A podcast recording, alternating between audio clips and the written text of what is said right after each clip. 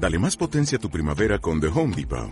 Obtén una potencia similar a la de la gasolina para podar, recortar y soplar con el sistema OnePlus de 18 voltios de Ryobi desde solo 89 dólares. Potencia para podar un tercio de un acre con una carga. Potencia para recortar el césped que dura hasta dos horas. Y fuerza de soplado de 110 millas por hora. Todo con una batería intercambiable. Llévate el sistema inalámbrico OnePlus de 18 voltios de Ryobi. Solo en The Home Depot. Haces más. Logras más. Las cosas de Kaminsky.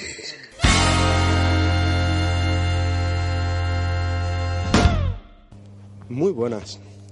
En esta ocasión os quiero traer un audio que, bueno, ha salido de una manera extremadamente improvisada debido a una a una conversación. La cosa es la siguiente, para que veáis que, bueno, lo que vais a escuchar es eso, es una conversación Nada, supongo que son unos... Es porque eso lo estoy grabando antes de, montarlo. Unos 6-7 minutos de, de conversación. Y la cosa es la siguiente. Fui a visitar a mis abuelos. Mis abuelos son ya personas bastante mayores, ochenta y tantos años. Y empezamos a hablar. Mi abuelo me preguntó sobre... sobre su antiguo trabajo o lugar de trabajo, ya que de estas, de estas casualidades que yo trabajo en la compañía en la que mi abuelo ya trabajó hace tranquilamente veintitantos, treinta años. No, veintitantos años me parece que fue que se jubiló. Sí, por ahí. Y, bueno, y nos va preguntando, bueno, trabajamos varios familiares en esa empresa, no es una empresa familiar, una multinacional, pero bueno, hemos ido recayendo de una manera u otra todos allí. Eh, entonces, bueno, me preguntó, oye, ¿qué tal, ¿qué tal está mi antigua casa? ¿Qué tal? Y bueno, le fui comentando, pues, cómo están las cosas, cómo se van resolviendo, pues, las dificultades que hay, todos lo sabemos, cómo está el tema del mundo laboral. Y bueno, y fuimos haciendo diversas comparativas con su época y con la época actual. Y empezó a contarme, a contarme lo típico, ciertas batallitas, ciertos momentos, ciertas dificultades, aquellas huelgas que se hacían tiempo atrás, en los años 70, cómo la gente realmente luchaba por sus, por sus derechos, por su situación.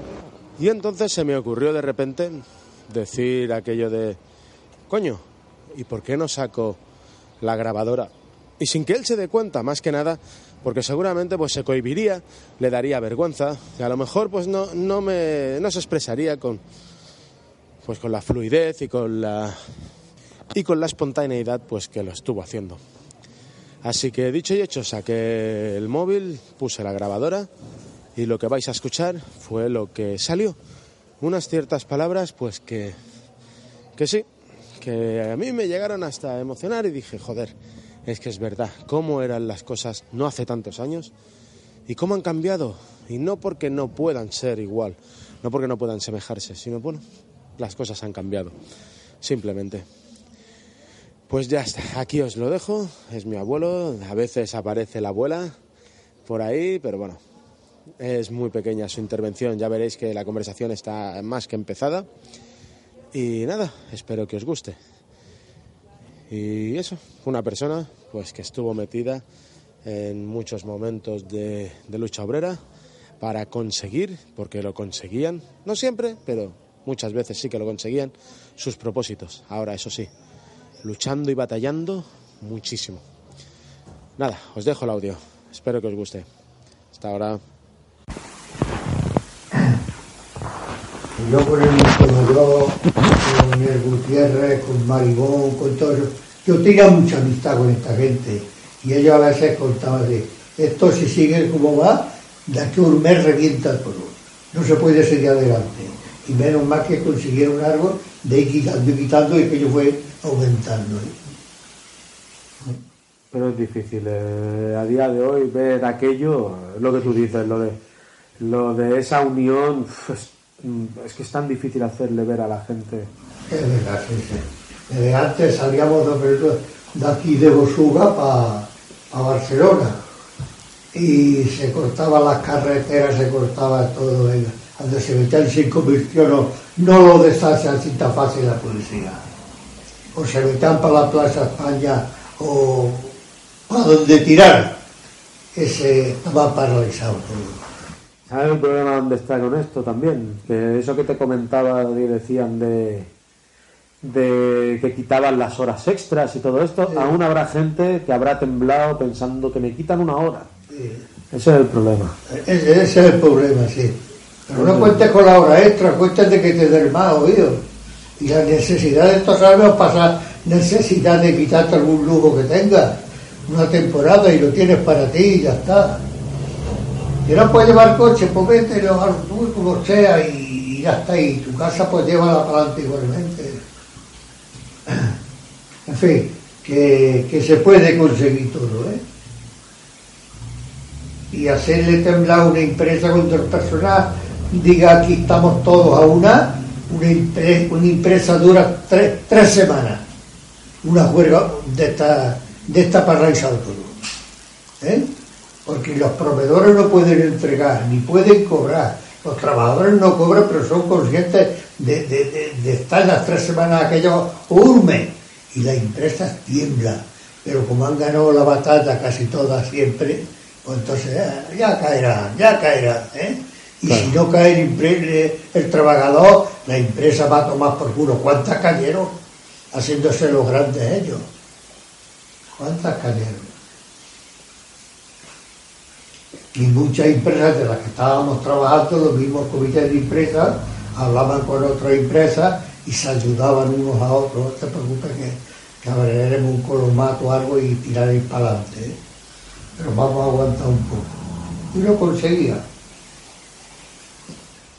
Sí, sí, con un compañero de estos que te digo que ya son más veteranos, nos comentaban eso, cómo hacían las colectas Sí. para dar dinero a esta gente Otra que no... que no tenía. No, a los, y a los trabajadores que estaban Ah, en las sí, sí. huelgas o que... Sí, sí. Y nos daba a veces hasta los que estábamos, hasta los que estábamos trabajando, nos ayudaba igual que, que, que para todos, porque tú exponías tu pellejo allí dando el callo para que ellos se mantuviera un poquito.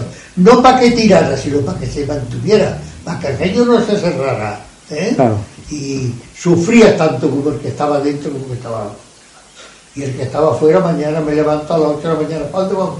Vamos a Pueblo Nuevo, vamos a San Adrián, vamos a Sabadell, ¿eh? a, a hacerse ver y, y a levantar más empresas. ¿eh? Es que es grande eso, ¿eh? y hay que tener una, una capacidad muy grande. ¿eh?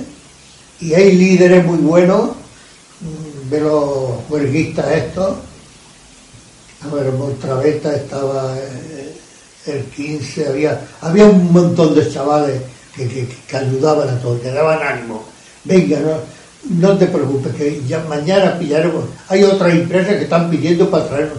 Y conforme llegaban aquellos allí a- a- al sitio que yo tenía, allí los repartían pa- a los más necesitados. Era cojonudo aquello.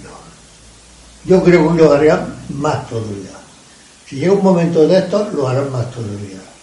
Ahorita a pedir por ahí, mañana tenemos que pedir al mercadillo tal, otro tenemos aquí. Ibas pidiendo y cogías un saco de dinero y ese lo entregaba enterito allí. Nadie se quedaba un chavo para nada. ¿eh? Y a los que más necesitaban le ayudaban a todos. Sí, sí. sí. Eso lo he vivido yo. Y los que estábamos, que, que- que- que estábamos en mejor posición, pues pillábamos menos. Y dice, bueno, pues yo, yo puedo pasar, yo puedo pasar y así. Y eso te lo cuento, yo te lo pueden contar todo lo de la época mía. Claro.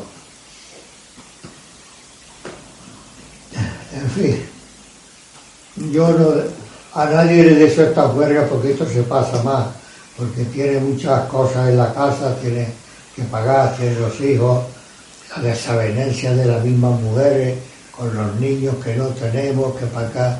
Si no tenemos, tenemos que aguantar y eso es lo que hay. Y las mujeres hay algunas que, que aguantaron, otras si no tenían, pues tenían que llorar por cojones. Había que comprender el que tenía más como el que tenía menos y ya está. Claro. Y las mujeres cuando se cerraban en esa iglesia ahí, una semana, otra semana, un mes y, todo. Y la empresa temblando, ¿eh? Que la empresa estaba temblando porque aquello se hundía. con ayudaron, pues, en vez de dos meses, aguanta una huelga de estas, tres meses, la empresa va a tomar por culo. Claro. Pero también lo consiguen despedir. Estamos Sí, pidiendo para fulano, ¿qué puede dar? Un duro, dos pesetas, cinco duros, lo que daba. Y ese iba íntegro a ese enfermo. Pero el trabajo era mm, de otra manera. las No, el trabajo era el mismo, era más esclavo que el Sí, de hoy. más esclavo, claro. Pero mm, ustedes eh, están, yo qué sé, de otra manera. Pero hoy, que lo llevan como lo llevan, pues yo qué sé, no sé. ¿De para qué me voy a.? No, no, es que había una unión más grande que hoy. Exacto, sí, era la unión. Eh, lo había, porque sí, sí. de antes de la misma de la misma sesión que pertenecía a uno. Oye, pues yo fulano lleva ya dos meses de baja y el pollón tiene que operar, tiene tres hijos, no puede tirar para adelante. Iba el comité de empresa allí a, a ver lo que había. Y iba hoy a ver lo que había, mañana iba a socorrerlo con lo que podía. Sí, sí. Lo mismo con comida que con ropa que con dinero. Que con lo que eh, se Lo que le hacía falta se lo daba. Y así no hasta que levantaba. Y yo tuve la desgracia que tuve lo menos dos o tres meses, siete, ocho meses de baja. Sí, ya es largo, ¿eh? Y a mi casa venían, cada mes venían con un cacharro de comida que no lo acabábamos en la casa. Sí, sí, sí. De garbanzos, de aceite, de judías, de Bueno, todo, fuera, de sí. conservas, de todo te traían allí. Que era imposible. Esto hace años. Sí, sí, claro. Hace años, Hace años. Pero sí. Bueno. Todo eso se hace. todo, ¿eh? Yo- Mira esto lo cuento porque es verdad. Sí, Y el que le ha tocado como a mí lo ha percibido igualmente. Y la misma empresa donó muchas cosas y dio préstamos al que le hacía falta, ¿eh? De Sí, personas que, que le hacía falta y ellos mismos lo integraban y ayudaban también. Y no es que yo lo diga, es que es realidad. Año 45, 50. Bueno, te voy a 55. cambiar la conversación. Sí. Mi Y bueno, esto ha sido todo. La abuela fue rápida y cortó, cortó por momentos la exaltación del abuelo. Ya se estaba el hombre subiendo y emocionando. Y bueno, y decidió cambiar de tema. Y estuvo ya rápida. En fin, pues esto es todo. Un podcast distinto a lo habitual en las cosas de Kaminsky.